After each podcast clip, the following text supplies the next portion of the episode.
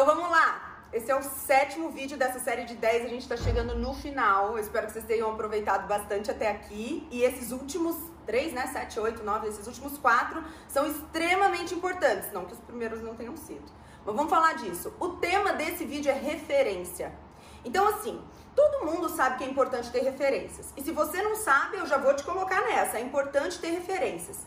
Você precisa esquadrinhar, estudar, conhecer as referências da área em que você quer trabalhar e que você quer crescer. Se você, por exemplo, trabalha como modelo, você precisa conhecer todos os passos, os altos, os baixos da carreira da Gisele Bündchen. Se você quer jogar futebol, você precisa conhecer a carreira do Pelé. Se você quer trabalhar com marketing digital, você precisa conhecer a carreira, a história, os fundamentos, o que diz o Ícaro de Carvalho. Se você quer ser um homem de negócios, quer fazer negócios, quer crescer a sua marca, quer aprender a vender isso e depois comprar ela de novo por um preço melhor ainda, você precisa conhecer o Flávio Augusto. E assim vai. Toda área tem referências. E você precisa sim descobrir quem são as referências da sua área e precisa sim estudá-las. No entanto, eu vejo às vezes as pessoas usando as referências de uma forma que mais atrapalha do que ajuda. Olha só o que, que eu quero pegar aqui. Como é óbvio para todo mundo que ter a referência é importante, eu quero te ensinar a não usar essa referência de uma maneira que te atrapalhe. De novo, eu vou sempre olhar aqui para baixo, porque as minhas anotações estão todas aqui, eu não quero esquecer nada.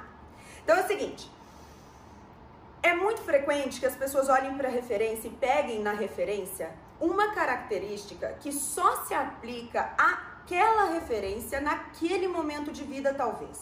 Vou te dar um exemplo e você vai entender. Outro dia, uma pessoa falou para mim, Lara, o Flávio Augusto, que é bilionário, que veio do nada, do subúrbio do Rio, que não fez faculdade, ele diz que ele não lê livros. Ele não lê livros. Então, se o Flávio Augusto não lê livros, por que, que eu deveria ler livros? E aí eu lembro de ter respondido para essa pessoa: o Flávio Augusto não lê livros, mas ele escreveu quatro.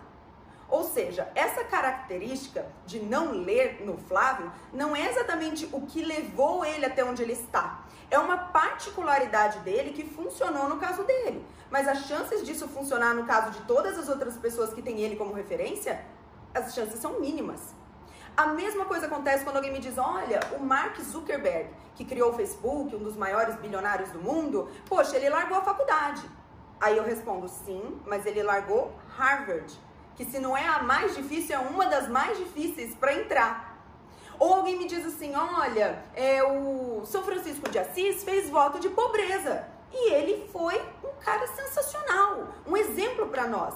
Eu digo sim, mas você não é São Francisco. No seu caso, para ajudar as pessoas à sua volta, ajudar a sua família, ajudar a sua comunidade, vai ser muito mais útil se você não fizer voto de pobreza coisa nenhuma, mas sim trabalhar muito para ganhar muito dinheiro e assim poder ajudar as pessoas à sua volta.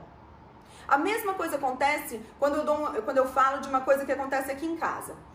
Uma vez, agora, não deve fazer muito tempo, alguém me perguntou sobre as contas aqui de casa, se a gente está sempre tentando economizar, se a gente está sempre. E eu falei, aqui em casa a gente não economiza.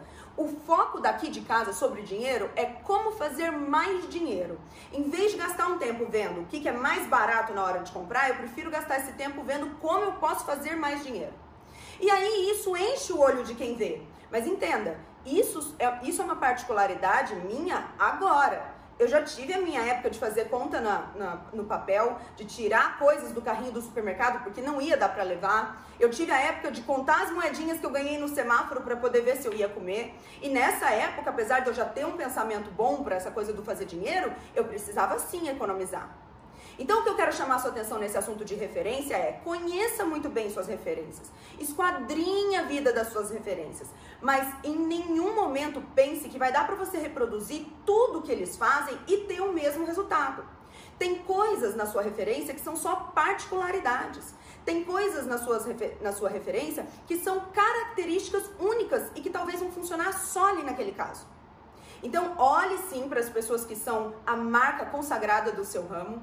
Tenha sim essas pessoas como exemplo, mas saiba filtrar o que funciona para você agora e o que vai ser só uma característica única, talvez sua, depois.